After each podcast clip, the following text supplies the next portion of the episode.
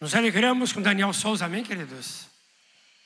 Nós já o conhecemos, temos recebido de Deus através dele e temos certeza que o Senhor fará uma grande e linda obra, cada um de nós usando, cada um de nós e usando o Daniel Souza, trazendo a palavra do Senhor, a unção do Senhor sobre nossas vidas. Amém? Então vamos estender as mãos, vamos abençoá-lo, em nome de Jesus. Aleluia. É com muita gratidão, Senhor, que nós estamos reunidos nessa Páscoa, centralizado na tua pessoa. Tu és o Cordeiro Pascal, que foi sacrificado em nosso lugar. Mas tu não permaneceste na morte pelo poder do Pai. Tu foi ressuscitado. E hoje nós celebramos a tua vitória, a manifestação da tua glória. E nós queremos agora cercar a vida do Dani com toda autoridade, intrepidez ousadia, clareza e revelação do teu espírito para repartir da tua palavra para conosco, Senhor. Estamos com sede fome de ti, Senhor que ele seja um canal desimpedido, completamente livre para manifestar a tua glória, Senhor. Com palavra, palavra profética, com palavra de conhecimento e sabedoria, profecia. Estamos à tua disposição, Senhor, para receber tudo que tu tem reservado para esses dias. Abençoamos a vida do Dani em nome do Senhor Jesus. Amém e amém. Bom dia, meus irmãos. Bom dia, meus irmãos. Maravilha. Para mim é um, uma honra, um privilégio muito grande poder voltar aqui a Porto Alegre, estar com vocês. Teremos dias intensos. Que bom que o Senhor está aqui conosco também. Trago o abraço da Selma, lembranças também do irmão de São Vicente. Minha amada Selma fez uma cirurgia no último dia 28, está no processo agora de recuperação, se fortalecendo. Nesses dias ela perdeu o seu cozinheiro, estava cozinhando, lavando e passando, né, cara? Fazendo, o, alternando ali o, o cardápio.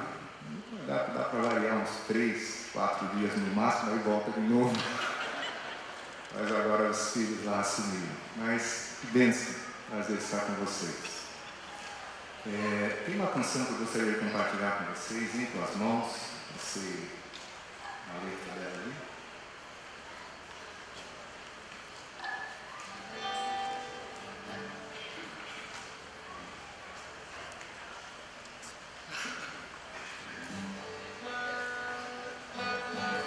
Aprender juntos essa canção, vamos aos pouquinhos, nesses três dias, vai passando.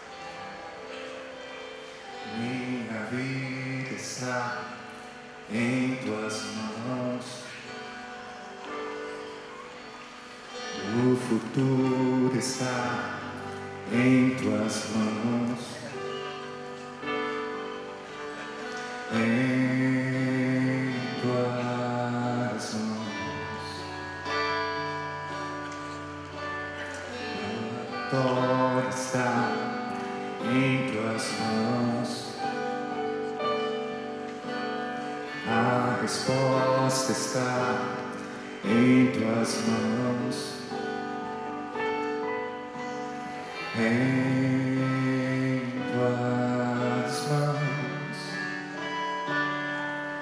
Tudo consumado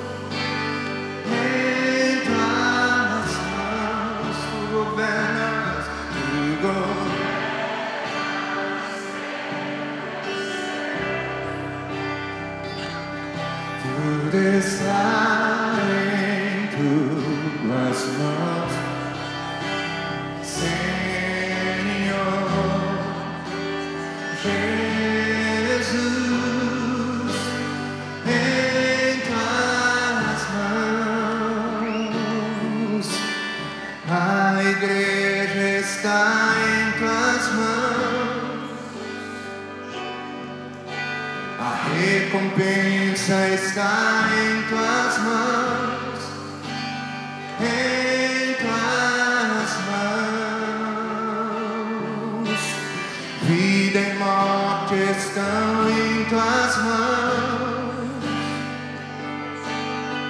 Céu e inferno estão em tuas mãos.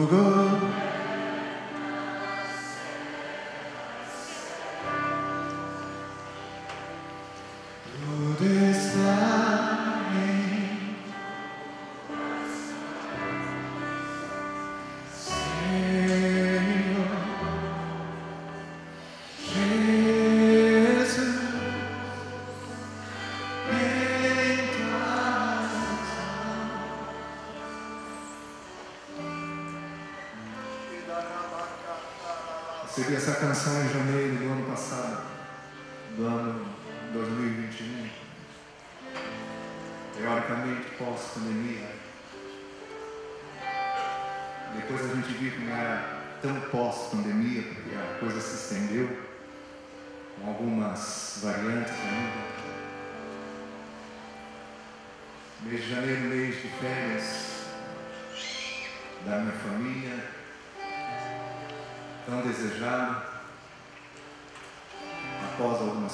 Após algumas coisas intensas que aconteceram conosco, em nossa casa, em nossa família.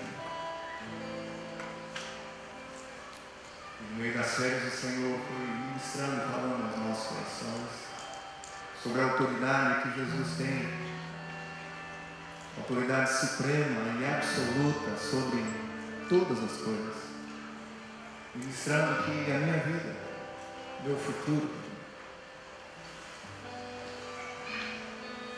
os milagres que eu precisava, as respostas que eu almejava, tudo isso estava nas mãos do Senhor, no controle do Senhor. até as nações, algumas coisas intensas acontecendo, a perplexidade por conta da Covid. Esse ano já vem coisas novas com a Rússia. Mas todas as coisas estão nas mãos do Senhor, as nações, os reis da terra. Quem crê nisso, diga amém, aleluia. Louvado seja o nome do Senhor Jesus. Quando tudo parece que está à deriva e sem controle, a vitória, o único que pode declarar a vitória antecipadamente, e até o inimigo, que ainda intimida, talvez intimida alguns de nós, tudo está nas mãos do Senhor. Todas as coisas estão nas mãos do Senhor, estão no controle do Senhor. Vira para quem está do seu lado e diga: Não temas. Ele venceu e controla absolutamente todas as coisas. Aleluia!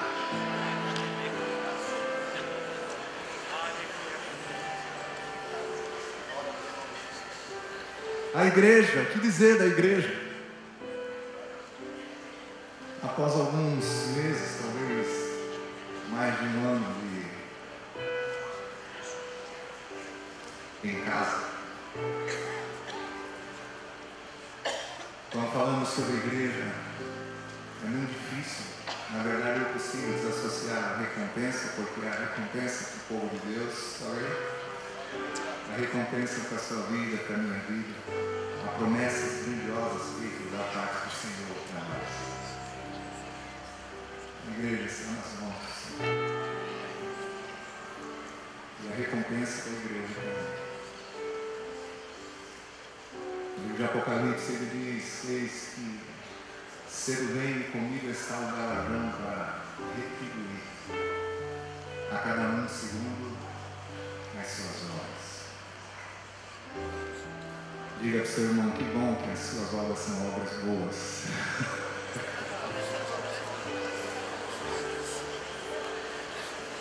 Porque tem galardão ou recompensa para más obras e para boas obras também. Mas graças a Deus aqui só tem gente que pratica boas obras.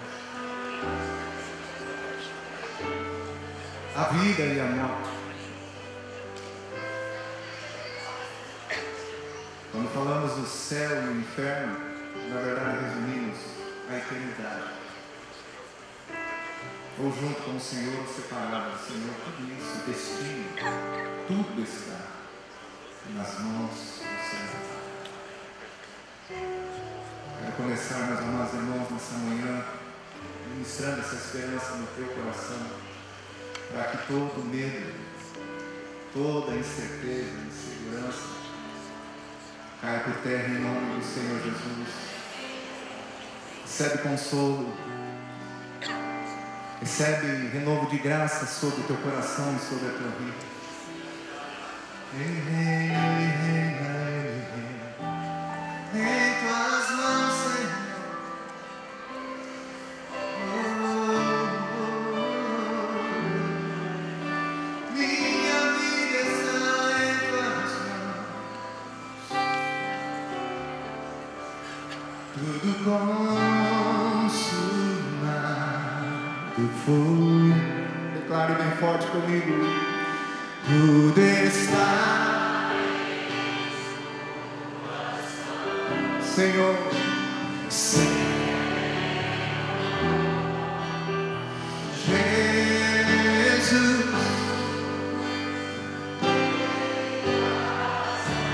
as tuas mãos e declare: Tu governas. Mais forte que pé. Tu...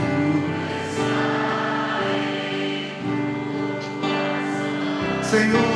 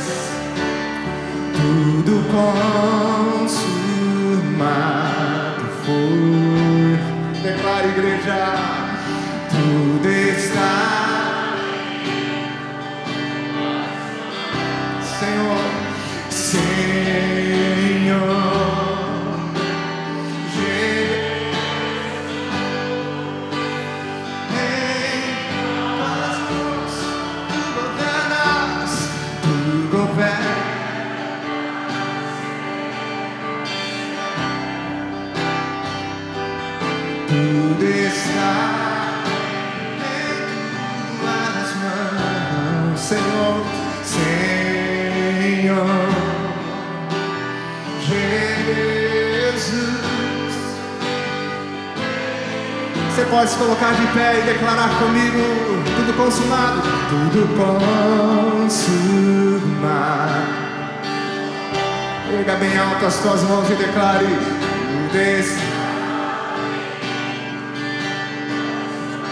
Senhor, Senhor, declare, igreja, Jesus.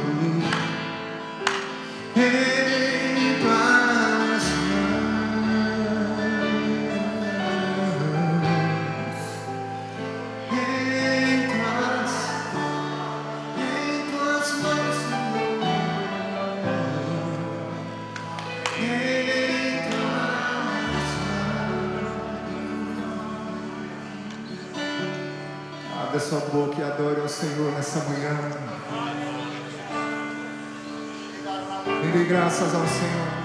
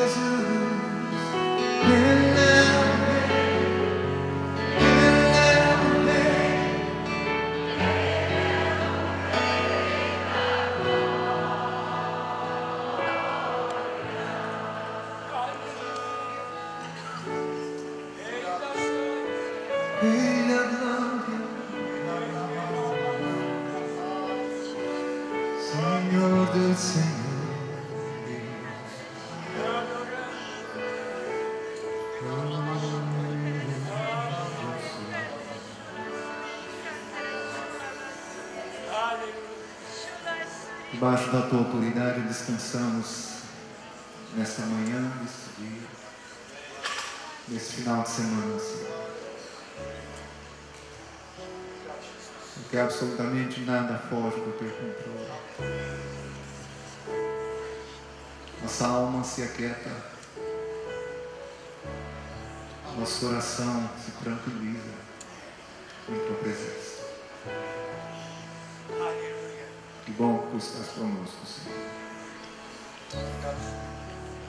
precisamos encontramos em Ti, tudo que viemos buscar, encontramos com abundância no Senhor e na Tua casa, onde há fartura de pão. E assim seremos fortalecidos, alimentados, porque o Senhor nos ama. Glória seja dada ao Teu nome, Senhor. Você pode glorificar Jesus nessa manhã. A Ele a honra, a Ele a glória, a Ele o aplauso, a soberania, a sabedoria, ações de graças, tudo pertence a Jesus. Nós te aplaudimos nessa manhã, Senhor. Tu não és um mero convidado nesse final de semana, tu és o centro de todas as coisas. Voltamos os nossos olhos para ti. Louvado seja o teu nome. Glória a Deus. A igreja está em tuas mãos. A recompensa. Louvado seja Deus. Temos um final de semana bem intenso, mas que bom que o Senhor está conosco. E assim, com certeza, Ele vai nos conduzir. Quero começar nessa manhã fazendo um resumo bem rápido e bem prático de coisas que nós temos recebido.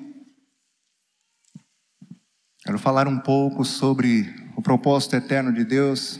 Tem um slidezinho ali que os irmãos podem acompanhar. Já vamos para o segundo slide, onde encontramos o que carinhosamente chamamos de gráfico. Algo que eu tinha o desejo de dizer, inclusive. Talvez alguns irmãos ainda não nos conheçam aqui, mas eu sou fruto desse ministério, sou filho dessa casa há 31 anos. Tenho a honra de ser acompanhado, apacentado, pastoreado pela vida dos irmãos. Me sinto muito honrado de estar aqui com vocês. Uma responsabilidade muito grande poder ministrar aos irmãos, mas eu me sinto em casa. Tenho uma dívida de gratidão, de amor, um respeito profundo pela vida dos irmãos. E me sinto privilegiado de estar aqui. Quero agradecer ao Senhor, agradecer ao presbitério pelo convite, que para mim é uma grande alegria. Amém? Propósito eterno de Deus, o plano de Deus. A mensagem que ouvimos muitos anos atrás, mas que para nós não é apenas uma mensagem, na verdade foi algo que trouxe um impacto e revolucionou a nossa vida, pois quando eu nasci, meus pais já eram convertidos e cresci nesse contexto de um lar onde eh, se buscava o Senhor. Havia fé em Deus e um desejo profundo de servir ao Senhor. Casa do papai, da mamãe sempre cheia de pessoas, com o que chamávamos naquela época de culto doméstico ou culto nos lares. Até hoje me lembro o pastor da congregação, que era um homem bem musculoso, bem grande, que destruiu a poltrona da casa do meu pai. Mas eu acho que foi a unção do Espírito Santo sobre a vida dele que colocou um fim na poltrona do pai, poltrona do papai. Mas é, crescendo e tateando, ouvindo, percebendo algumas coisas, mas sem muita clareza, sem compreensão do propósito da minha existência. Como falei com muita gratidão, 31 anos atrás, começamos a ouvir sobre o propósito eterno de Deus. Que nós pegamos nessa primeira parte do slide e chamamos de eternidade passada. Talvez seja desafiador para alguns de nós pensar na eternidade passada, mas antes da criação de todas as coisas, da existência do universo, o Senhor já existia. Há um relato muito precioso em Efésios, capítulo 1, pois a palavra diz que o bendito Deus e Pai de nosso Senhor Jesus Cristo, ele já nos abençoou, uma versão diz, nos tem abençoado com todas as bênçãos espirituais nos lugares celestiais em Cristo. Verso 4 diz: Como nos elegeu nele, em Cristo, no Verbo, como falaremos mais a seguir, antes da fundação do mundo, antes da criação do mundo, para que fôssemos santos e irrepreensíveis perante Ele. Verso 5 diz que em amor o Senhor nos predestinou para Ele, nos predestinou para filhos. Coisa impressionante. Não apenas crentes, cristãos, servos, eu e você fomos predestinados. Um destino de antemão foi estabelecido, decidido pelo Senhor, para que eu e você pudéssemos ocupar o lugar de maior honra que alguém pode ocupar. O posto mais alto, mais importante, mais precioso que um homem pode alcançar, que é ser filho de Deus. Quantos filhos de Deus nós temos aqui nesta manhã? Aleluia! Louvado seja Deus. Foi em amor que o Senhor nos predestinou para Ele, para pertencermos a Ele, para sermos dele, sermos filhos, íntimos, chegados, próximos, comunhão.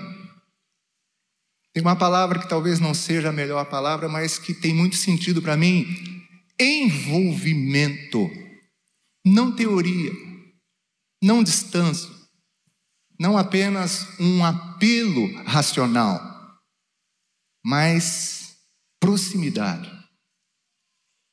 Em amor, eu e você fomos predestinados para filhos, por meio de Jesus Cristo, segundo o beneplácito de Sua vontade.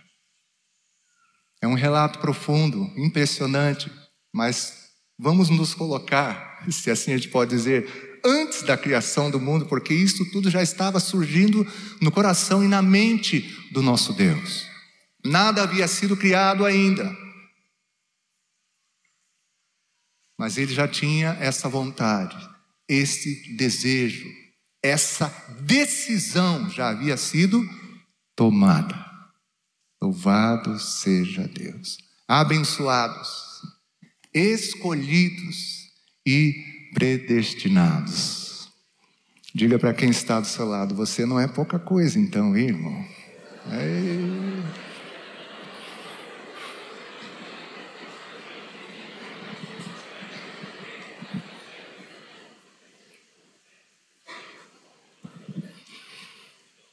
Levanta sua cabeça.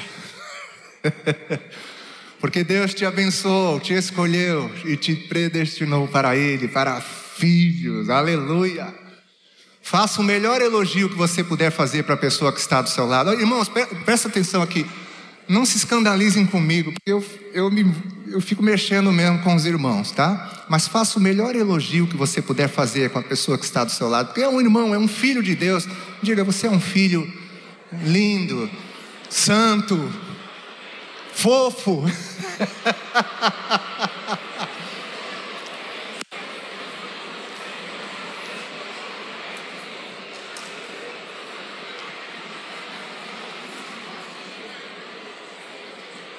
cheiroso, charmoso, eu não sei o que você pode trazer.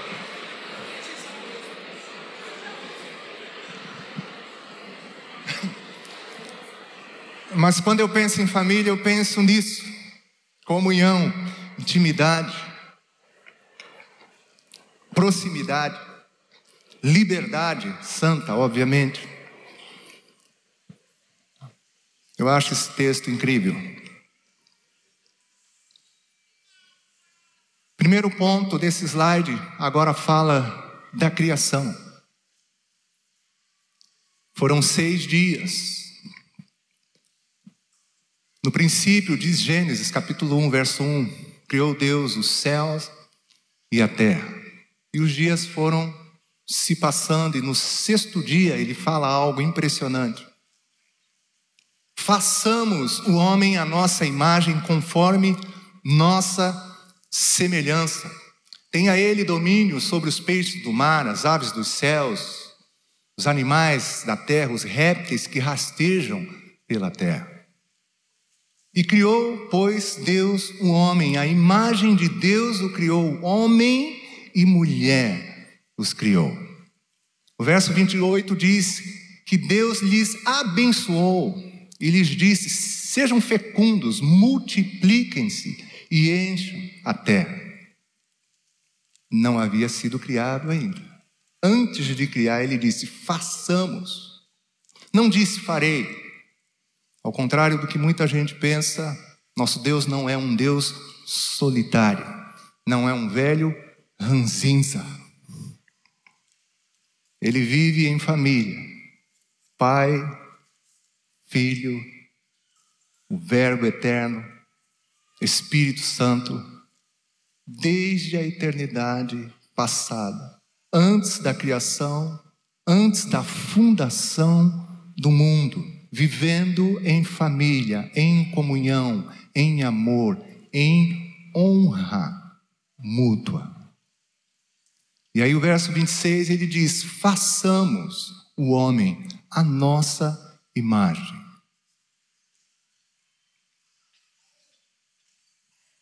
Uma palavra que traz uma responsabilidade tão grande para as nossas vidas, pois eu e você fomos planejados ou projetados para refletir ou manifestar na terra a mesma qualidade da comunhão do Pai, do Filho e do Espírito Santo.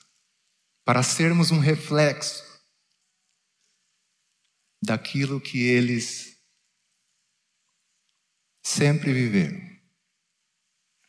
desde a eternidade passada. Façamos o homem a nossa imagem conforme nossa semelhança. Esse é o sexto dia da criação, quando o Senhor trouxe à existência o primeiro casal. Adão foi criado, Eva foi, foi criada. O casal foi abençoado para serem fecundos, se multiplicarem, multiplicarem essa imagem, multiplicarem essa semelhança, multiplicarem, como falamos, essa mesma qualidade da vida do nosso Deus. Quando falamos sobre o Pai, o Filho e o Espírito Santo, na verdade estamos falando sobre nosso Deus, o único Deus verdadeiro. Esse é o primeiro ponto desse slide. O momento em que o homem veio à existência, criado pelo Senhor. Aquele que Deus já havia abençoado, já havia escolhido e predestinado, agora vem à existência.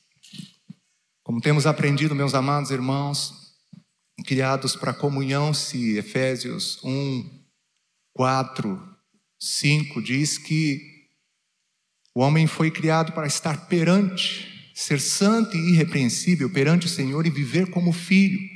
O objetivo, obviamente, era essa comunhão, esse envolvimento, como nós falamos, essa intimidade, essa proximidade com o Senhor.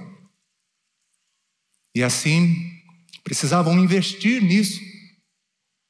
O Senhor criou, formou um jardim no Éden, colocou nele o homem que havia formado para o cultivar e guardar, para investir, para trabalhar, labutar, para se envolver, se ocupar, não apenas com o jardim, o significado é prazer, mas o prazer da comunhão com o Senhor, que visitava diariamente o homem, para falar com o homem, para estar com o homem, procurando o homem continuamente.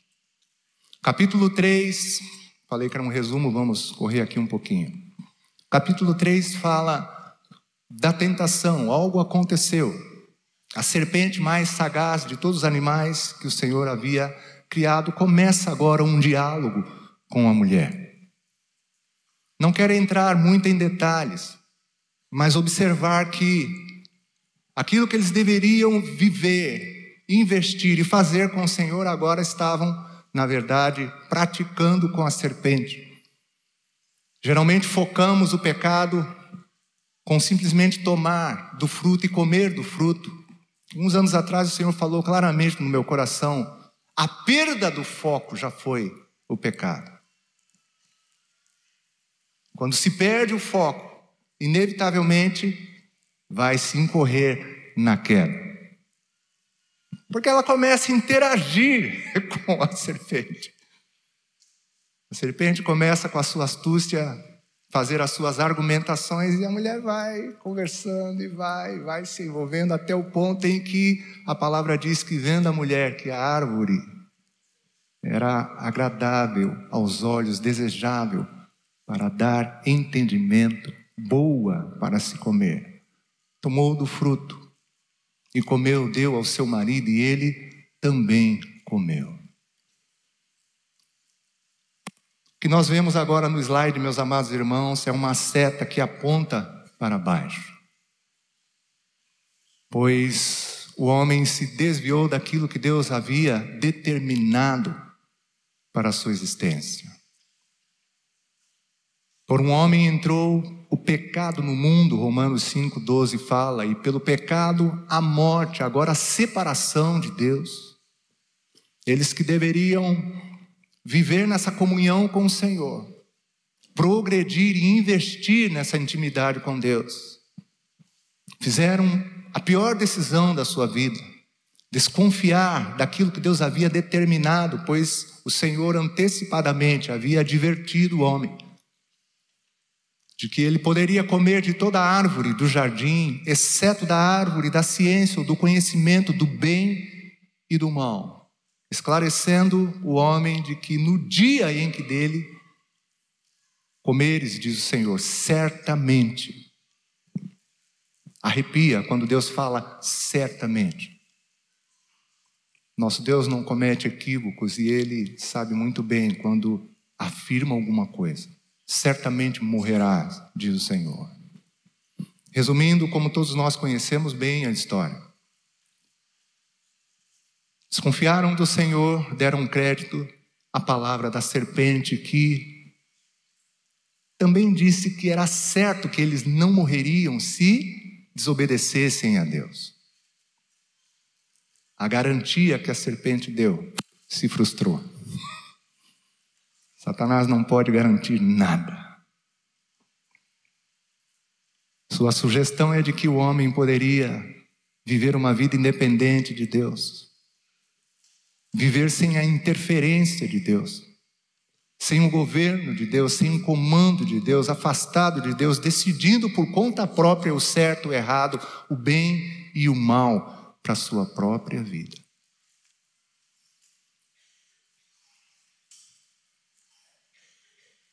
Tomaram do fruto, comeram, seus olhos se abriram e aí começou uma crise terrível.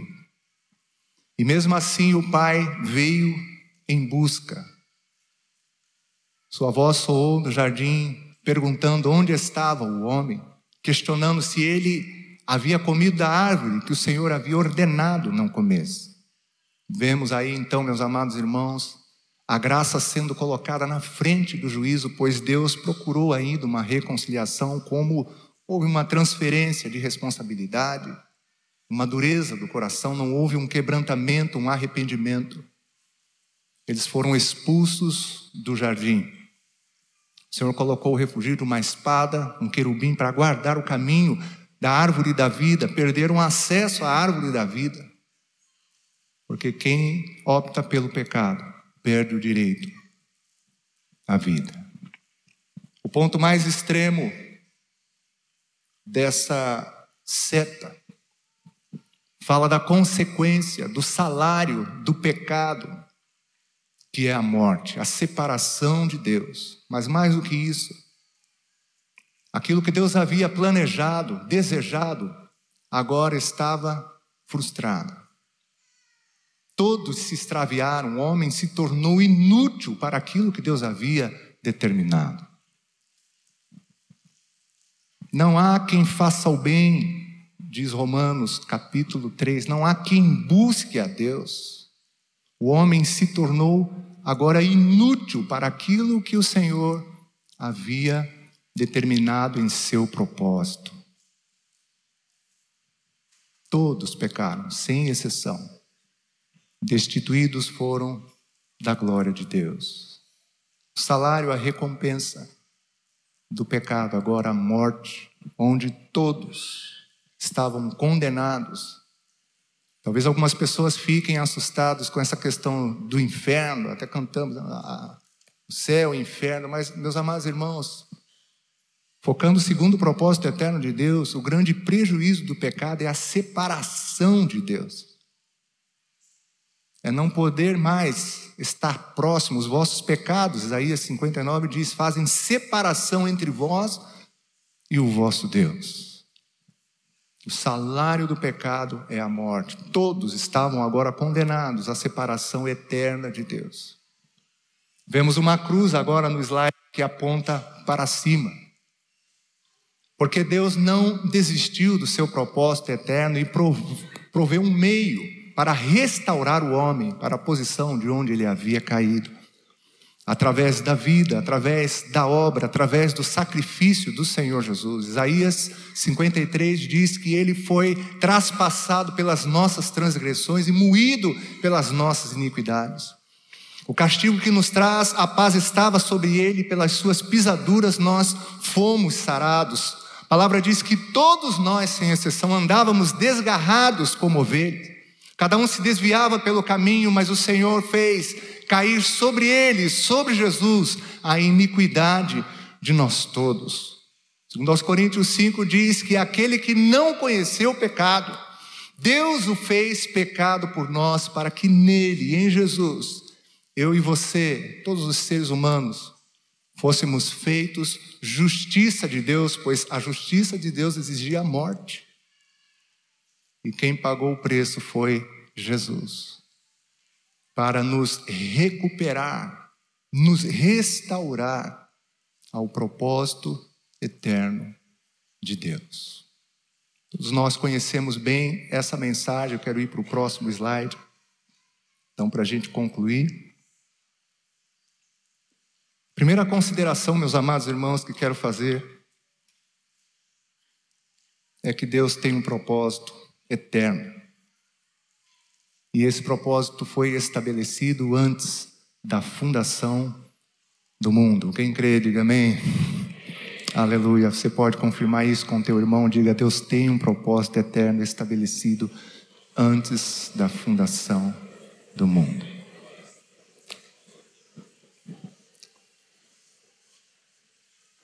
Segunda consideração que quero fazer: o propósito de Deus é ter uma família com muitos filhos semelhantes a Jesus para a sua glória. De acordo com aquilo que a gente vai trabalhar um pouquinho mais nos próximos períodos, eu, você percebe que no slide, do lado de família, eu já coloquei comunhão. Mais do que memorizar essa frase, já memorizei também, junto com vocês, 31 anos falando sobre isso. Mas Deus quer comunhão prática, verdadeira, contínua, simples, profunda, real. Deus quer uma família, aleluia. E com muitos filhos semelhantes a Jesus, e quando você estuda a vida e a obra do Senhor Jesus, vê que a maior marca da vida de Jesus foi a sua comunhão com o Pai. Penso eu que todas as demais virtudes vieram como resultado, frutos inevitáveis dessa comunhão intensa que Jesus vivia com o Pai. Terceira consideração: o pecado interferiu no que Deus havia planejado. Interferência brutal, como nós aprendemos. O significado de pecado é isso: é desvio, perder o rumo, ser desencaminhado. Pois Deus determinou algo pela decisão do homem, ele se afastou, se desviou daquilo que Deus havia planejado. Foi uma interferência no propósito do Senhor.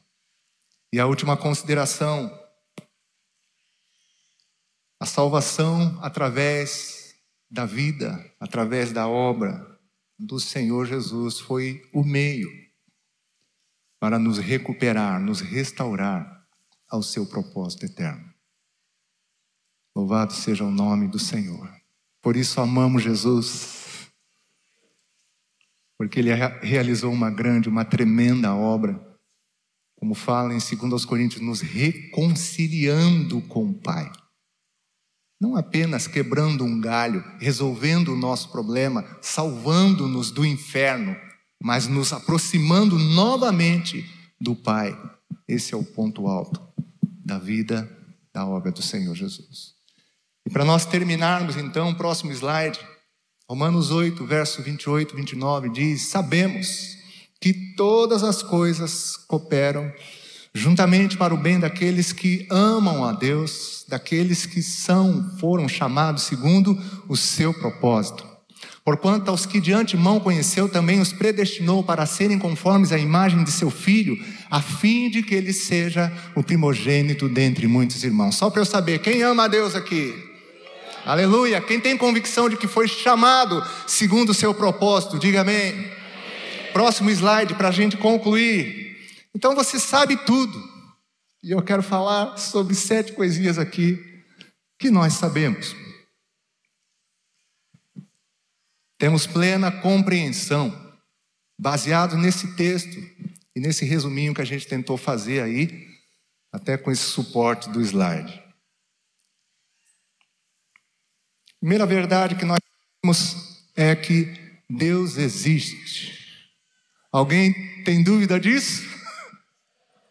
É uma pergunta tão simples, mas quando eu leio Hebreus 11, verso 6, a palavra diz que sem fé é impossível agradar a Deus, porque é necessário que aquele que se aproxima de Deus, duas coisas: creia o quê? Que Ele existe. E que mais? E que é galardoador, recompensa a todos que o meu Deus, esse texto é uma chave. Então, ao olhar para vocês, eu fico imaginando que a sua vida cristã, sua carreira de discípulo, não tem crise. É uma carreira de plena convicção e fé, prazer, louvor, aleluia. Porque você crê que Deus existe. E mais do que crer, você usufrui da existência de Deus. Porque esse é o propósito. Grande coisa é sabermos que Deus existe, mas se não aproveitamos isso. Temos o Deus Todo-Poderoso, Criador dos céus e da terra, mas falamos com Ele.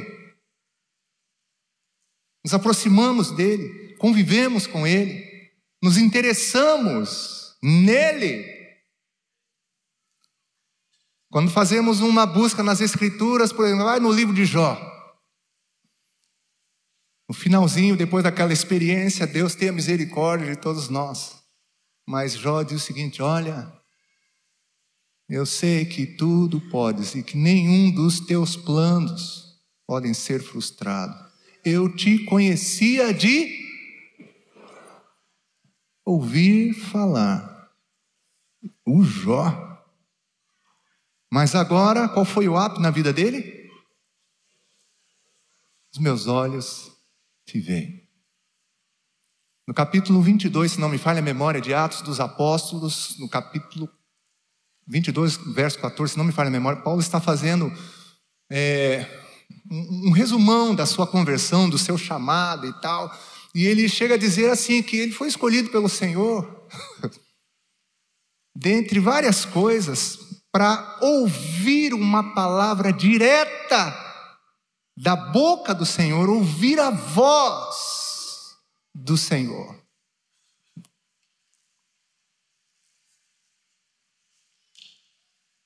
É como se as Escrituras nos provocassem. Parece que a gente se acomodou a viver na periferia, a olhar à distância, a se alimentar com experiências terceirizadas, sendo que Deus está à disposição de todos nós. Aleluia. Amém, queridos?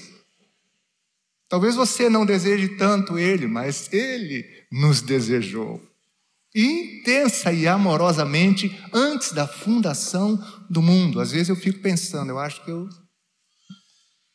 não me interesso tanto pelo Senhor quanto Ele se interessa por mim.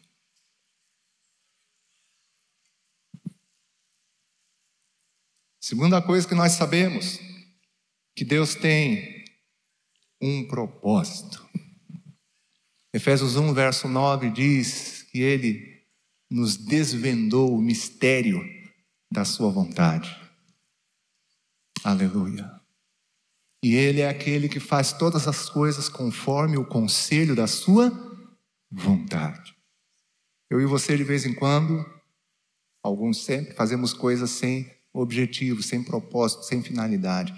Mas Deus faz todas as coisas, ou fez todas as coisas conforme o conselho da sua vontade. O verso 9 diz que ele nos desvendou. Aleluia. Amém, queridos? Você sabe. Terceiro, sabemos que o propósito de Deus é eterno.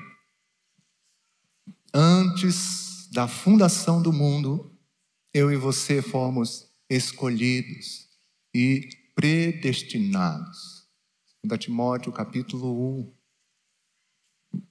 Conforme a determinação e graça do Senhor antes dos tempos eternos, eu e você fomos escolhidos. O propósito de Deus foi, na verdade, manifestado.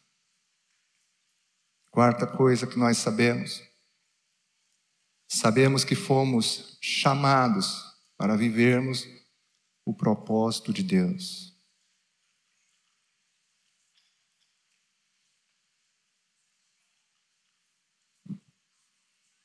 E quando falamos sobre o propósito de Deus, meus amados irmãos, esse texto de Romanos 8, 28 e 29, para mim, aponta para um conhecimento e para uma vida de amor intensa e contínua com o Senhor.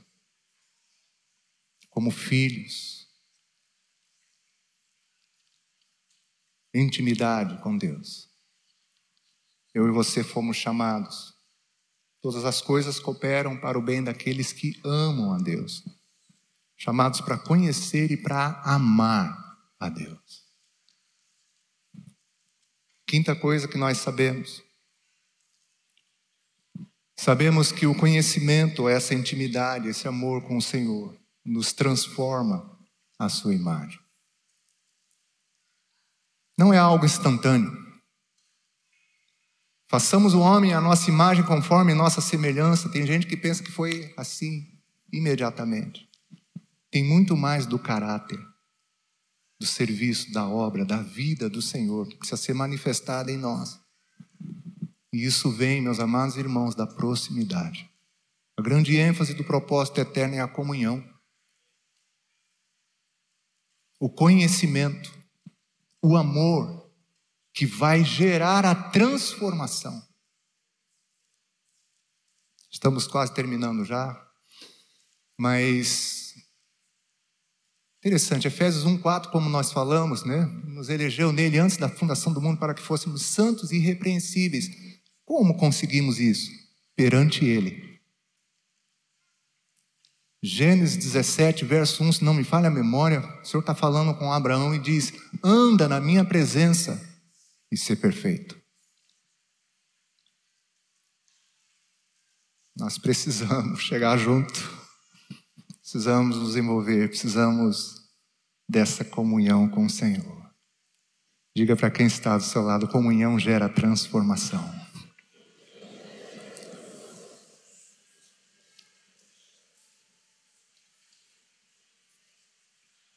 Sexto, é isso? Sexta coisa que sabemos. Sabemos que todas as coisas cooperam para a realização do propósito eterno de Deus em nossas vidas. Quem concorda, diga amém. É, mas quando a gente dá uma lida ali no contexto de Romanos 8, verso 18, ele fala sobre as aflições do presente momento. Verso 26 fala que o Espírito nos assiste em nossas fraquezas. A partir do verso 31, 32, ali ele vai dizendo, questionando das coisas que não nos separam ou não deveriam nos separar do amor de Deus. Morte, vida, principados, potestades, altura, profundidade, fome, nudez, perigo, espada, acusação, condenação. Quem tentará acusação contra os escolhidos de Deus? É Deus que nos justifica. Quem os condenará? Nem as coisas simples, nem as coisas radicais devem ser tiradas. Todas as coisas vão cooperar. Aleluia. Amém, queridos? Louvado seja Deus. Nós sabemos disso. Tudo coopera. Nada é descartável. Deus vai usar absolutamente todas as coisas para nos transformar a imagem do seu filho Jesus. Sétima e a última coisa que nós sabemos. Sabemos que o propósito eterno de Deus não pode ser vivido isoladamente. Pois Ele quer uma família, e que bom que nós estamos juntos, para que possamos cooperar uns com os outros, lembrarmos uns aos outros, de que nosso Deus nos abençoou, nos escolheu, nos predestinou. E nós vamos até o fim. Amém, queridos? Louvado seja o nome de Jesus. Quero que você fique de pé. Quero que você dê um abraço no seu irmão. E diga: Eu vou viver esse propósito com você.